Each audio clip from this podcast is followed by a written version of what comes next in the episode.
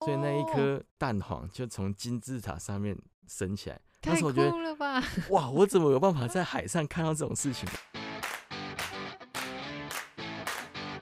你正在收听的是《极限白日梦》。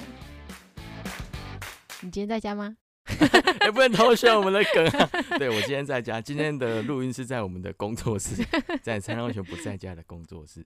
那你要讲你是 Jacky，那我要说我是水水啊！不行，不能偷我们的梗。好，我是三浪熊的创办人 Jacky。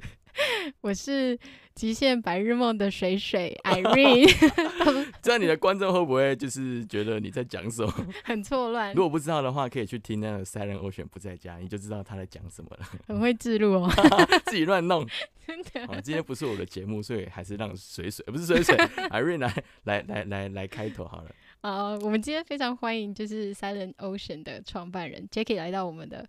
极限白日梦，嗯，我跟 Jacky 的认识呢，其实蛮妙的，是因为有一天就是 Silent Ocean Take 的极限白日梦在 Instagram 上面，然后就说哦，我们旁边也是一个不错的 Podcast，然后我们就开始搭讪的，互相搭讪了起来。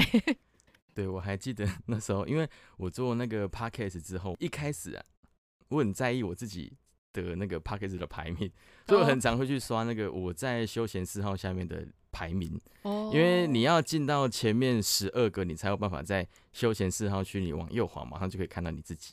所以我就很在意，我没有在这十二名里面。啊，那时候刚好看看，哎、欸，奇怪，怎么旁边有一个极限白日梦，对吧？我没有念错吧？对对，对，对，没有没有。极限白日梦感觉做的跟我差不多，啊，他做的也蛮好，他也是做访谈的。我相信这这个频道的东西应该蛮有内容的吧？我就点开来听，果然真的是跟我在一开始做三安全不在家的时候是一样的。他也在做人物访谈的东西，那我觉得我们可以彼此交流一下，所以我就私讯了一下 Irene 这样子。哎、欸，你确定是你私讯我，还是我先私讯你？我记得是我搭讪哦。但是我先 tag 你，我先 tag 说，哎、欸，可以，大家可以听一下《极限白日梦》，因为我觉得做 Pocket 这个市场其实已经很小了，而且在做 Outdoor 领域的人又更少了。对，对，是当初我们在做不在家的时候，其实也是抱着一个。推广的热情而已啦。对，真的，我一开始搜寻就是户外运动，其实也真的蛮少，然后很多都是聊山的吧，可能山的有很多人在做，但我真的是没有去。查排名，我不知道怎么用。我连那天想要看那个 review 怎么 review 我都不知道。但 by the way，我帮你们留了五颗星，大家赶快去。对，大家也要帮我留哦。谢谢谢谢，礼尚我会帮你留。礼尚往来。那那我们讲到就是 Silent Ocean 的话，我很想问 Jacky，你是在什么样的契机下创办的 Silent Ocean 呢？其实那时候因为我在韩国公司上班的那个过程，我在开始学自由潜水。那应该是可以回溯到两年前，二零一八的时候。那时候我学了自由潜水之后，我发现水上活动这个东西对我的人生的帮助，带给我还蛮正向的一个积极态度的。因为当初你也知道，在外商公司上班的时候，生活的压力是非常的庞大。哦。所以那时候我在海里去做自由潜水的活动的时候，其实整个人就觉得有被大海抚慰的感觉。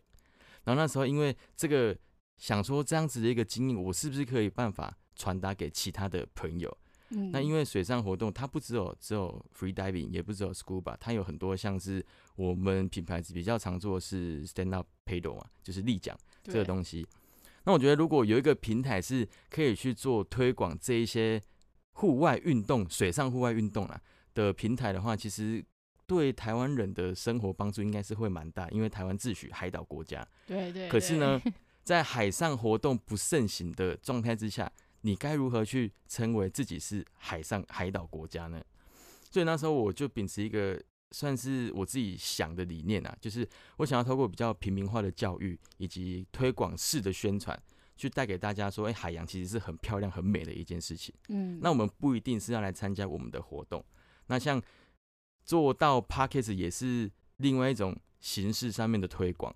就我把我想要传达给大家的知识丢在这个平台上面之后，大家有空没空都可以来收听嘛。收听的过程就可以知道，哎，这些 outdoor 人在户外做了一些什么事情，对，然后做了一些比较值得分享给大家的东西。我觉得这个是一开始在创立三幺全品牌，我想要带给大家的事情啊。那我们也正在往这个方向去做努力当中。虽然今年碰到疫情，夏天的团数非常的少，可是我们还是。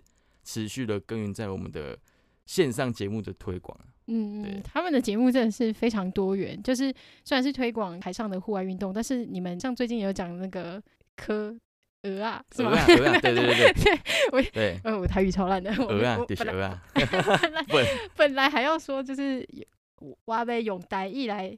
录音，咖喱红温，我看还是买好啊，我看那还是用国语的好。我我阿妈都会笑我的台语，对，反正就是他们的各种层面的访问都有了。其实也不止访问，还有沙龙啊，或者是或者说故事。对，其实我们想要做的东西，因为访谈对大家来讲可能是一个比较太专业的东西，因为像我们之后会开始重启访谈，下一集访谈的节目主题就是攀岩嘛，我们会请那个白日梦。极限白日梦的 白日 梦就是我，就是我。对，白日梦，那我们的节目 Irene 水水，对 Irene 水水来节目上聊攀岩。但是因为很多人对于攀岩这个东西是什么，其实他可能还没有深入的接触，所以我们在做访谈的过程当中，有些观众可能进不来我们的节目，就你没办法去营造一个气氛，是哎，我觉得我很享受主持人跟那个来宾在聊攀岩这一块东西，共鸣的，共鸣的东西会很低，所以我们想说可以再呃加一点。轻松的东西，像在疫情当下的时候，我们就开始在聊故事嘛，说一些户外人的故事，解了大家不能去户外的渴，对，感觉啦，我们自己觉得是这样子。我们做这个主题单元的想法是这样子。那我们想说，那这样子的话，是不是又有一点太浅了？因为我们聊家常、聊户外、聊一些比较平民化的聊天内容，可能大家对于知识的吸收没有那么的强烈的时候。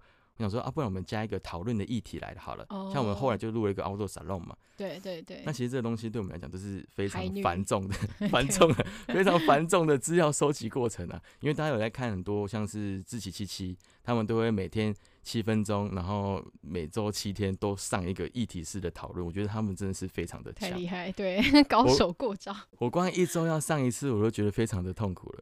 哦，我感受到了。没有，你现在一周上两次，你超强。因为另外一次，另外一次是，另外一次是属于聊天式的那种，像我们现在这样子，嗯，聊天是比较轻松的。那另外一集是真的要认真收集资料，不管是 interview 的还是 outdoor salon 的，对我来讲都是一个很繁重的内容啊。哎、我做的蛮开心的。可是就算聊，也要聊得很有内容，也非常难哎。就对对对，有时候不能空洞。对。所以大家 podcaster 不好当，真的共勉之。那你刚刚有讲到就是立桨这个东西啊，其实我本人没有玩过立桨，我有听过。然后我想问说，你为什么会开始就是从 diving 然后到立桨这个过程？那它的魅力是什么呢？那时候在 free diving 的时候，你会看到你在因为 free diving 的过程当中，你是在海上，你会挂这个浮球嘛。那有有时候会在龙洞那边看到很多人在玩 SUP。哦。从那时候开始，我才知道，哎、欸。不只有 free diving 跟 scuba diving 这种事情可以在海上去做娱乐之余，你还可以玩像 SUP 啦，或者是独木舟这种东西。像 Irene 的前几集也有提到，有一个北欧的朋友在北欧那边划独木舟，对对对，对，对，对吧？我没有讲错吧？没有，是台湾的朋友去北欧划独木舟，是台湾的朋友在北欧划独木舟。对对对，我那时候就想说，如果我可以在海上划着船。然后边滑，然后边浮潜，或者是边自由潜水的话，是不是一件很好的事情呢？我当初的想法只是这样子。嗯，那因为我高中的时候就是本身是龙舟队的选手，哦，所以那时候我有在划龙舟，我划船，好猛哦！我对划船其实还蛮情有独钟的。嗯，虽然我在高中划船的经验没有像其他认真的划船队来讲是那么的博大精深，但是我曾经接触过划桨的运动。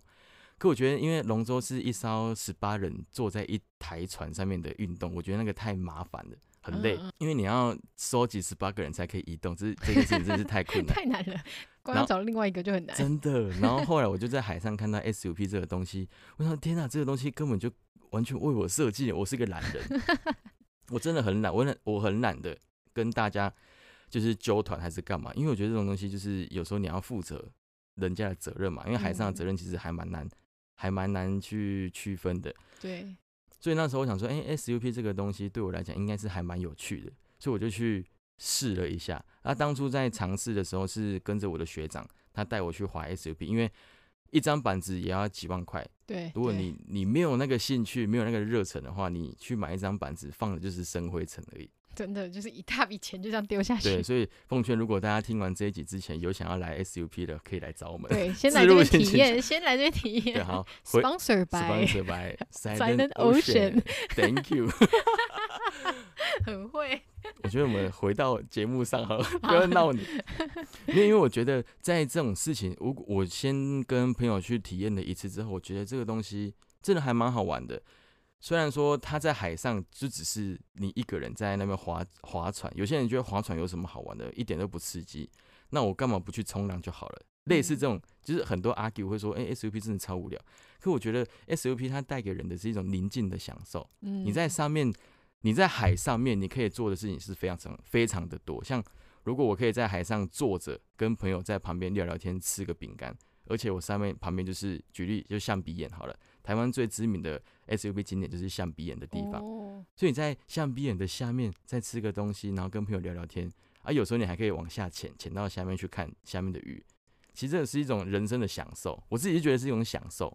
等下你刚刚说吃东西，所以你滑的时候，那你东西是怎么背在身上啊？我们可以背在身上，因为那个 SUP 立桨它是一张非常长的板子，大概三百公分到三百二十公分长，就是三米。很长，它的浮力很强，嗯、所以你可以在上面坐着，也可以站着，也可以。嗯，那你在滑出去的过程当中，因为你的板子很大嘛，你的人只占了一点点的空间而已。对，所以你在上面你可以放很多器材。Picnic，Yeah，海上 picnic 就是这样子。因为很多人都会提着一个箱子出去，放在前面，有些人还会坐着 SUP 出去钓鱼。哦，对，因为我觉得旁边还放着个渔货是吗？对对对，就是他们会钓竿啊，然后他们还会自己组装小椅子放在 SUP 的板子上面去。What？对，就是 SUP 它其实可以玩的非常的开心。那 SUP 跟独木舟有两，我觉得自己觉得最大不同的是，因为 SUP 它是一个方便携带的东西，它只要充气就可以。对对对。对，那因为独木舟是对体积还蛮大，就是硬的，你要一定要开货车或者是箱型车，或者是上面载。车顶架才有办法去实现说，哎、嗯欸，我想要到哪里都可以玩 SUP，哎、欸，嗯、才可以玩独木舟的这件事情嘛。对。那当初我会选择 SUP，就是我去体验了 SUP 之后，我发现这个东西对我来讲是非常的适合的，因为我个人就是像刚刚讲，我真的很懒。我如果一个东西可以塞在我的后车厢，我就可以出去玩水，那有多好？哦。就从这个契机开始，我就接触了 SUP，然后我就自己买了自己的板子，然后就跟着很多朋友去东滑西滑啦，然后。滑一滑之后发现，诶、欸，如果我想要带朋友玩的话，那该怎么办？那我是不是要去找一个就是公认的机构去学习立桨的教学？所以那时候我就去跟台湾的一些发展协会去学了立桨的教学方式，就也拿到一张教练的证照。虽然说在台湾这个立桨的教练证照其实有跟没有是一样的，因为它不归属在体育署下面任何部署的管辖。哦，所以那个执照是谁发的啊？协会。还有一个东西叫协会，嗯，就什么立桨协会啦、独木舟协会、攀岩协会，有各种 协会。但是因为台湾的体育署对于这一种，呃，像 SUP 的活动，它是没有任何的管辖的，所以它不会有一个体育署下面的 SUP 证照，所以是没有这种事情的。只有很多什么澳洲冲浪协会或者是澳洲水上协会发给你一张教练证，所以客人有时候在问说，哎、欸，教教练有没有证照的时候，其实这种东西就是说是多问的，因为台湾是没有这种。没有规范的，嗯，可是因为如果你想要出来教课的话，其实你要让人家知道说你有一点背景，所以我们都会跟大家说，因为我们有教练证照，不管是哪个协会协会发的，都是一个认可认证，就是一个认证这样子。哦，原来如此。因为我其实一开始想说，哎，你划龙舟，你为什么不选独木舟？嗯，所以就是因为它的便利性。便利性。哦，所以 SUP 不能双载是吗？SUP 可以双载，因为像我们选择的板子如果长一点的话，就是像到三百三十公分以上，厚度比较厚，大概十五到二十以上的，就是它的浮力很大，就可以双载。嗯，但是感觉好恐怖哦！如果另外一个人就是摇晃的话，是不是？其实不会啦，掉下去。你有下？你有掉下去过吗？当然会啊！但是，但是那是通常，通常我可以先跟各位听众朋友说一件事：你要在 SUV 上面翻船，其实是非常的困难的一件事，除非你自己白目。我是讲认真的，因为它板子真的很大，你就想象你的桌子放到海上的那种感觉。你说这一张，我们现在眼前的这张比这张还大哦，比这张还大。我们现在眼前这张是一百乘九十吗？一百二乘九十。一百二，对，目测的 很准的，对，一百二，差不多桌子的大小。对，大概两两到三张桌子的大小，它浮力其实是很大的。太夸张。对，你要在上面，我曾经用一张小的板子，我们叫十寸的板子，大概。坐在上面有可以坐到四个人以上，虽然这是好玩的，不会不不会沉下去，但是四个人站着还坐着？坐着坐着。哇，站着站着一定会一定会跌倒了。龙舟哎，对，就是类似龙舟的概念，就是也 SUP 有很多奇奇奇怪怪的玩法。哦，哎、欸，这真的是超乎我想象哎，因为其实我想象的也是，可能大部分人想象就是一个人，然后站在板子上，然后滑出去，再滑回来。其实类似这种的立桨其实是很多，我们也是比较推崇这样子的立桨，我们比较喜欢客人是一人一张板子，因为我觉得你这样子才有办法去享受立桨带给你的乐趣。嗯，因为我们在做 SUP 的推广的时候，我们最想要做的一件事情是。我可以在任何的地方，只要有水的地方是安全的地方，我就可以下水去体验水上活动。嗯，嗯嗯。所以，我们最近开了很多都市的水上课程啊，像是在公馆的宝藏岩下面也可以滑 SUP。真的哦？对，就是你只要背着板子去到那个地方，我就跟你说下水点在哪里，你就学好一些基础之后，其实你在台湾的任何一个水道，你想要下水，基本上不会有太大的问题。所以，它是在河上呀，yeah, 在河上，在河上。欸就是你在河边骑脚踏车的时候，你就可以看到旁边有人在滑 SUP，那相同的，哦、对，我觉得这种事情是非常的好的，因为像 Irene 有在英国待过，应该英国的运河，对，运河应该也有人在划船呢、啊。对，有没有，他们是直接开船，直接开船，或者是划划独木舟，或者是 SUP，、嗯、对对对，或者是观光渔船。对，那我觉得其实台湾很适合做这样子的运动推广。嗯，台湾自诩海岛国家，所以我觉得这种东西如果可以做到的话。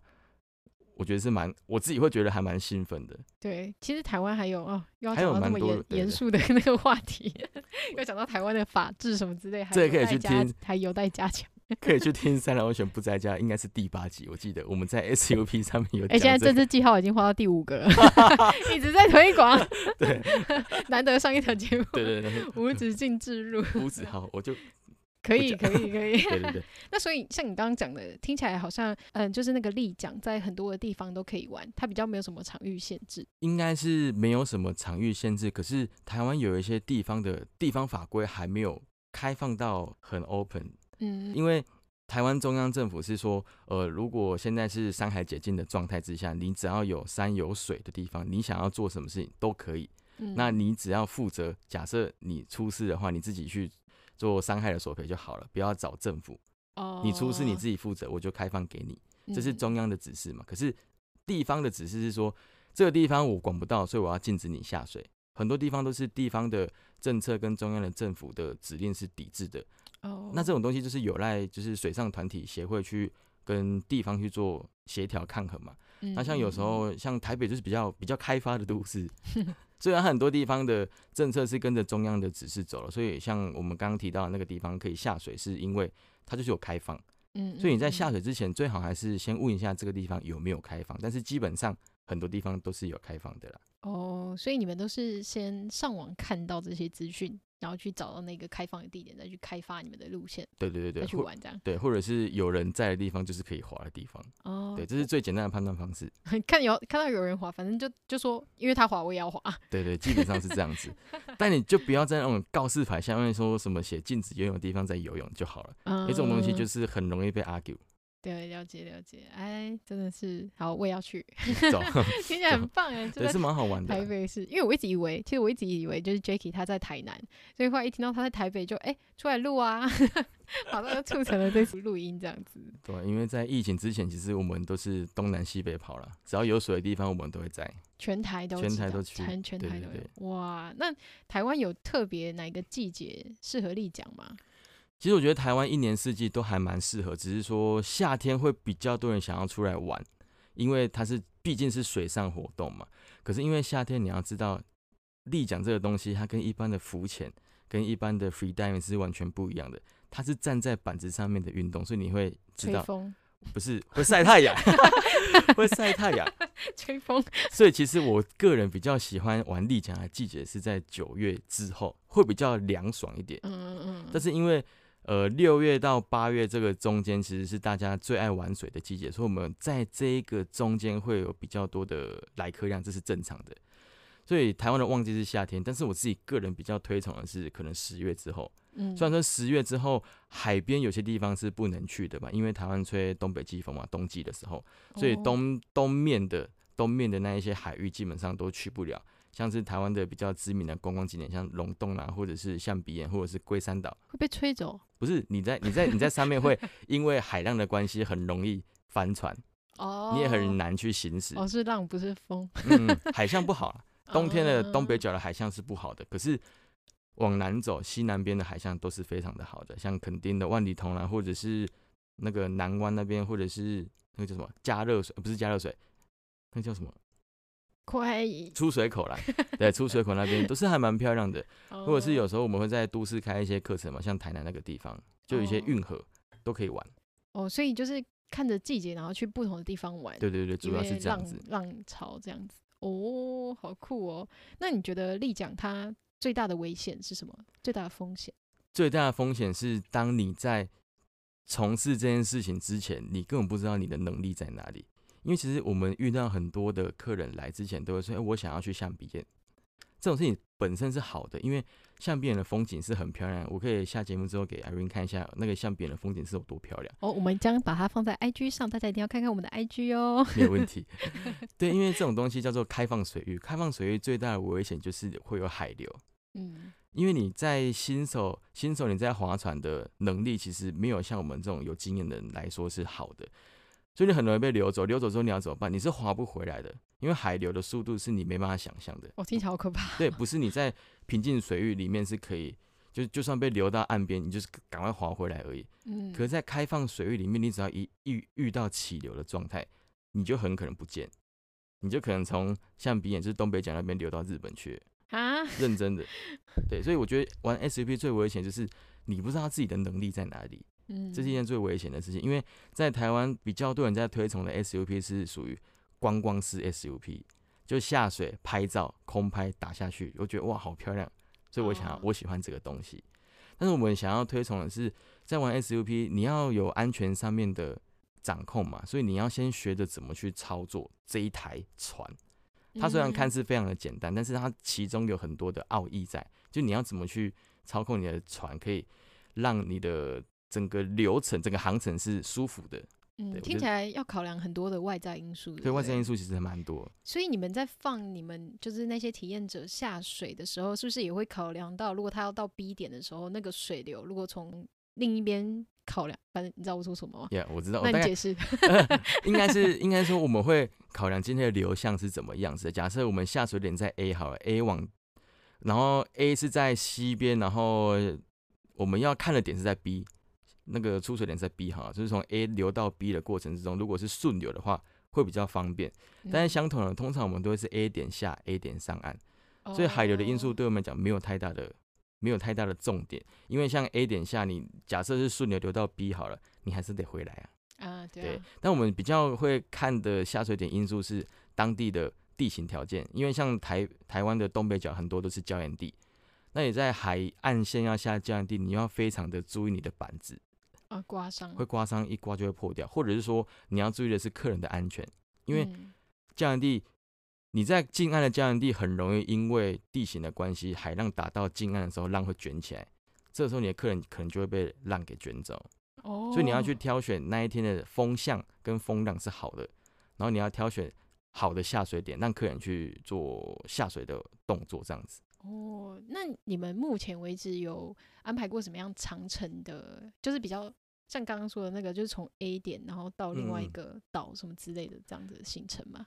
岛、嗯、的行程之前我们本来想要说要开粉鸟林的行程啊，但是因为粉鸟林在哪？粉鸟林在宜兰哦，对，但是那个课程是算是比较长距离的，我们目前还没有办过。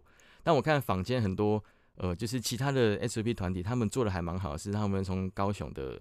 东港滑到小琉球，吓我一跳！我刚想说要滑到宜兰，真的是吓死我。没有啦，高雄东港滑到小琉球，或者从宜兰滑到龟山岛，很远呢。对，但这种东西就是你要有一定的滑行航行经验，因为整趟行程可能要十几公里以上，你要你要思考你有没有这个能力。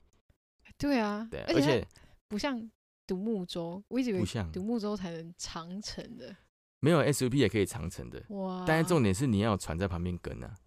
我觉得任何的开放水域的长程活动都是要有船在旁边跟着借护的，才有才有安全性考量。就像骑脚踏车环岛也是一样嘛，你如果要环一整圈，最好后面有补给车，哦对，太华丽了吧？因为我们老了。我想说，因为我们老想要去环岛，你跟我说这个要个 补给车，因为我们老了，又老了。对，老了。所以哦，所以你们通常你们会办这样子的活动，你们也会旁边会有一个差点讲补给车，也会有一个补给船在旁边吗？如果之后要办的话，会了，因为我们才我们还没有办过，嗯、我们是还没有办过，我们只有私人，就是这种就是节目上面偷偷讲这种私人自己跑去玩而已。大家所以大家一定要跟他讲说，我也想报名这样。当你累积到一定的人数，你就不得不开了。不得不开。有了，今年本来六月的时候开了很多龟山岛的海域活动，嗯，就是牛奶海嘛。我相信艾瑞应该最近有听过蛮多这些事情的。嗯嗯，那因为疫情的关系，整个六月到八月都不能下水，所有所有的团都取消了，也是蛮可惜的。真的。对啊。那九月有可能？九月海象不好了啊？可是你刚刚说九月你才会想要去滑，不是吗？我就会挑场域。哦，对，就变成九月不适合这里这个区块，啊，太可惜了。对对对对，所以你刚刚讲的那个牛奶湖，它为什么是牛奶的颜色？它因为它是海底火山，它旁边有海底、哦、海底喷泉，就是它的东西会喷到水面上面是白色的。哦，对，所以他没去过，您应该要去一下，你真的要去一下。我跟你讲，我去年去的那个牛奶海之后，我发现就是台北这有这样子一个场域的时候，我是整个差点落泪的。不要说今天是 outdoor 的的工作室，我就是一般人。我当我那时候去就是一般人的角色。我那时候去的时候发现，天呐，你水你下面是白色的，然后旁边是蓝色的，它那个交界其实是真的非常的漂亮，非常的明显，非常的明显，它是一个界限，牛奶跟海，所以它叫牛奶海。那你有你有在里面游泳过吗？No。那个很臭，哦是哦，那个很臭啦，所以一定要搭个船或者是 SUP 对对对这样子，搭个船或 SUP 比较好。那也有人会在里面做 free diving 的拍照，那通常那种就是，啊、是很臭，但是为了拍照，因为 水下其实是还蛮漂亮的，可是那种东西都要很注注重海象啦，嗯，因为那种就是非常外海的地方，所以很容易一下子起大流，哦，起大流是真的很危险，因为那时候我记得当初去的时候，我们有飞空拍机。那因为那时候风速太强了，我们空拍机差点坠海。对，就你就知道，你可以想象外面的海象其实是说变就变，真的，对，说变就变的。而且尤其是潮汐那些的海况，对对对对，真的很可怕。对，很可怕，真的很可怕。所以你目前开业至今，有或是你自己个人经验，有没有遇到过什么很危及生命危险的经验？目前的话。其实是没有，但是认真要讲的话，之前有一次是在在龙洞的地方，嗯，因为那时候是带客人下龙洞，可是下水的时候，呃，下水的时候浪没有很大，风也没有很强，可是一下去之后开始刮大风起大浪，风云变色。那，那时候因为客人对于桨的，就是超桨的能力都不太不太适应的时候，因为风很强，他马上就把人给吹到岸边去。那因为我们下水点跟被吹到的岸边其实是距离大概有两三公里远的，这么远？对，所以它那个地方是不适合上下岸的。可是因为你在靠近近岸的地方，很容易遇到就是浪的拍打，就像我们刚刚讲的，嗯，所以客人跟板子都很容易被撞到翻掉。所以那时候是我觉得最可怕的一件事情，就是因为我没办法保护好这些这些这些新手这样子。嗯，不过我们那时候那时候那时候是。突然遇到的海象不佳的问题了，那马上也就解决。只是那时候我们就马上把客人的船绑在我们的船上面去拖船，因为我们自己划船的效率比较好嘛，所以我就把客人的船绑在我的船后面，我就赶快把他救出来，这样而已。对，算是一个比较惊险的惊涛骇浪的过程。哇塞！所以你，所以你如果站在你自己的 SUP 上面，你还是可以拖另外一个人哦。可以，可以。就是因为两张板子的中间都会有一些类似火车的那种连接的扣环哦，对，你可以用扣环去扣到另外的另外一艘船的上面。但是重点还是划船，就带头划船那一个人，他要有能力去把你拖出来了。如果他也没有能力，你们两个就是只会一直就一起冲到岸边去而已。对，所以这个扣船的东西主要都是教练在做的事情。对，因为有时候我们在外面真的会不小心遇到起大流的时候。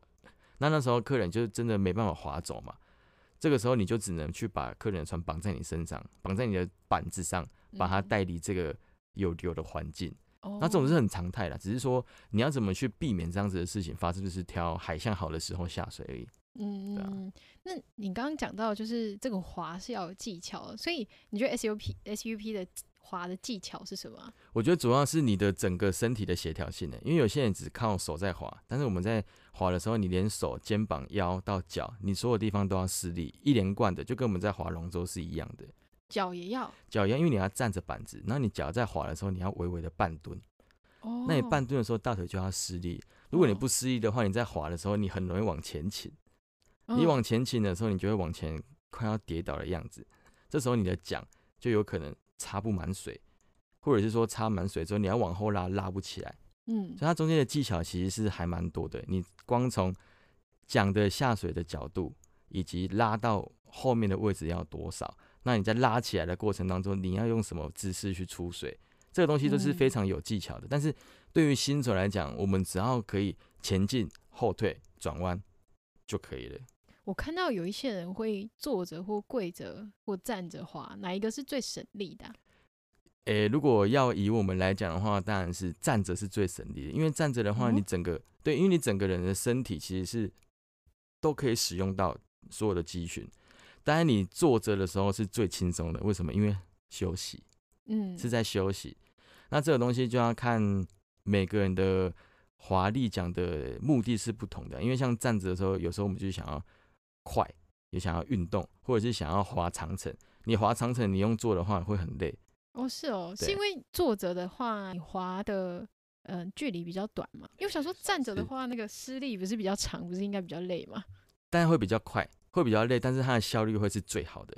我们讲效率好了，就是它的站着的时候滑的速度是最快的，坐着的时候是比较慢一点，因为你能施的力就只有一半而已。嗯，对。可是这个就要看每一个人在滑行讲的力道上面是差很多的了。我觉得这个讲可能有点太深，可是我觉得站着跟跪着跟坐着，其实三个姿势，如果对于新手来讲，其实都是一样，只是站着你会比较累一点，因为你在站着滑行的时候，你整个身体连脚都要出力，哇，你滑一半就会觉得不舒服。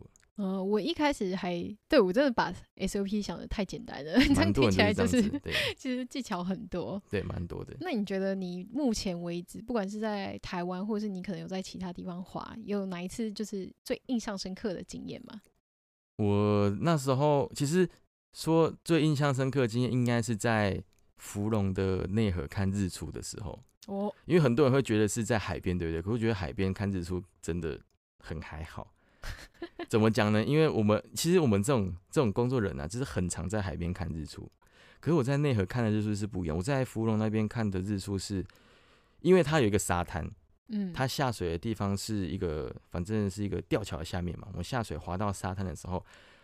太阳从沙滩上面升起来，然后刚好那个沙滩，因为芙蓉不是都会有那个沙雕季嘛，刚好那时候是一个金字塔的沙雕季哦，所以那一颗蛋黄就从金字塔上面升起来。那时候我觉得哇，我怎么有办法 在海上看到这种事情？我是这个人是觉得还蛮兴奋的。嗯，对，他去年的八月的事情。对啊，我正要问，所以那个沙沙雕季什么时候会再再办一次？没了。但是你只要在沙滩上看看那个日出，我觉得也是蛮爽的啦。当然，就是你要坐在板子上，然后跟朋友一起玩的时候，因为，我觉得这个东西带给我一种视觉的冲击，以及体验上面的感受。嗯。所以你们一大早就去那边？哦，对，我们大概因为我们要带客人嘛，带客人大概就是两点多就要出门，两、嗯、点多出门，因为我们从这个综合的工作室去到。去到芙蓉大概要花一个多小时，所以大概三点多到。啊，因为我们还要打气嘛，就是要 setting 嘛，因为我们没有开那种大型的货车，所以我们要 setting 大概要花个半个多小时。那因为八月夏天都大概四点半天就开始慢慢凉，因为我们要去抓那个粉红色的时刻，嗯嗯，就真的是一出来之后，那大概三十秒到一分钟是粉色的而已，所以我们要赶在那那那那一两分钟里面赶到定点下水拍照还是干嘛的。然后就是就是很累了，很辛苦。timing 要抓的很好，timing 要抓的很好，所以客人也要很配合，就不能迟到。然后下水之后，你觉得你就要很很快速的说，哎、欸，我要学，我就我就学会了，就马上往前走走走，这样这样这样。哦，啊、那你有照片吗？有啊，当然有，发给你。大家一定要看 IG 啊，没问题。硬要一直讲。那你觉得就是你最台在台湾最喜欢的呃丽江的地点跟行程是什么？也就像，嗯，我觉得芙蓉是刚刚讲的嘛，芙蓉是我觉得我蛮喜欢的一个日出场景的。可是如果认真要说的话，台湾的东北角的象鼻岩，我觉得是我最喜欢去的地方，因为那里是可以做 free diving 的，哦，边 SUP 边 free diving，因为我们经验都比较好，所以我们可以带着蛙鞋出去，我们把船绑在礁岩上面就可以了。就是因为我们做 free diving 的时候会下去绑底嘛，绑完底之后上去把船定住，之后之后就变成是那个船就不会动了，我们就可以，哦、对，我们就可以在定点去做自由潜水，然后边玩 SUP，累了之后就上 SUP 板上面去做休息，晒日光浴。哎、欸，好棒哦！哎这太赞了吧？对、啊，这个就是也不会浮走，完全就是一开始在学完 free diving 之后，接着学 SUP 的，算是我的一个小小的梦想吧。就是我想要这样子做啊，也真的是做到。嗯、我觉得这种东西是还蛮好玩的，对啊，而且结合不同的运动，这样真的很酷。对对对，改天。所以你在台湾也有这样子？有啊，在象鼻眼或者是在龙洞，其实我在蛮多地方都有这样子做过的，嗯、就只差没有在那个象鼻岩上面攀岩。改天可以教你教你教我们攀岩。呃，如果今天我要学，我先学自由自由潜水，然后再学 SUP 的话，就可以去哎，对 SUP 对不对. 然后就可以去找你们一起去那边体验，对不对？对啊，但是因为我觉得 SUP，我为什么会想要先从 SUP 开始推广，是因为我觉得所有水上活动 SUP 算是。最好接触的一个东西，因为它很轻松，它很简单。那如果很多人想要接触水上活动，他第一个挑选是 free diving。说实在，很多人大概会一般人会很挫折。就以我们自己教课的经验，哦，挫折是一定的。嗯，所以呃，如果还对于水上活动有畏惧的人，其实可以先选择一些比较轻松的板类运动。哦，不管是冲浪，或者是独木舟，或者是 SUP，这种东西都是。对于踏入水上活动领域是非常入对入门款是蛮入门的东西。哎，冲浪一点都不入门，好不好？有些人在浪花区就觉得 很舒服，啊。冲浪真的是有够累，有够累。我也觉得这个还好。那那我想问你，目前在台湾或者是任何地方，你还没有去过，可是很想要去 SUP 的地点在哪里？就像刚刚讲的粉鸟林哈，粉鸟林我觉得是一个值得去挑战的航程呢，啊。虽然说对我们来讲，那个就是一个比较轻松的航程。对，那个是我毕生想要去 台湾啊，台湾。我觉得那，但是我觉得台湾的航点对我来讲都是一个比较轻松的。我其实玩 SUP，我最想要做的是，我可以在国外各个航点都可以有我们的 flag，我们可以在上面插旗子的那种概念。哦。对，像韩国啦、日本啊，或者是甚至在英国啊、德国，因为那个地方都很盛行 SUP。嗯。我想要做的是，我不一定是在台湾玩 SUP，我想要到国外也可以玩 SUP。放眼全球，对，放眼全球，但这个这是一个自己个人想要做的事情呢、啊。嗯，对。那我想说，如果我们真的做到之后，我们可以带着我们下面的朋友们，就是也是来体验过我们丽江行程的人，可以带他们去国外这样子一起玩，把 SUP 这个东西放得更大一点，而不再只是躺在板子上拍空拍照的那种概概念而已。嗯、就是你认真的把丽江这个东西。融入到你自己的生活上面去了。我们的想法是这样子，嗯，因为它的便利性，而且它又可以带你们到不一样的地方去，对对用不同的角度看世界。真的，哎，又套回来到我们极限 白日梦，透过不同的户外运动去世界旅行。真的，哇，帮我做了一个完美的 ending 了。对，这是蛮好的。果然是 podcaster。哎，我刚本还想问说，粉鸟林林是什么样的地方？是有很多粉红色的鸟吗？没有，没有，它只是个地名哦，它只是个地名。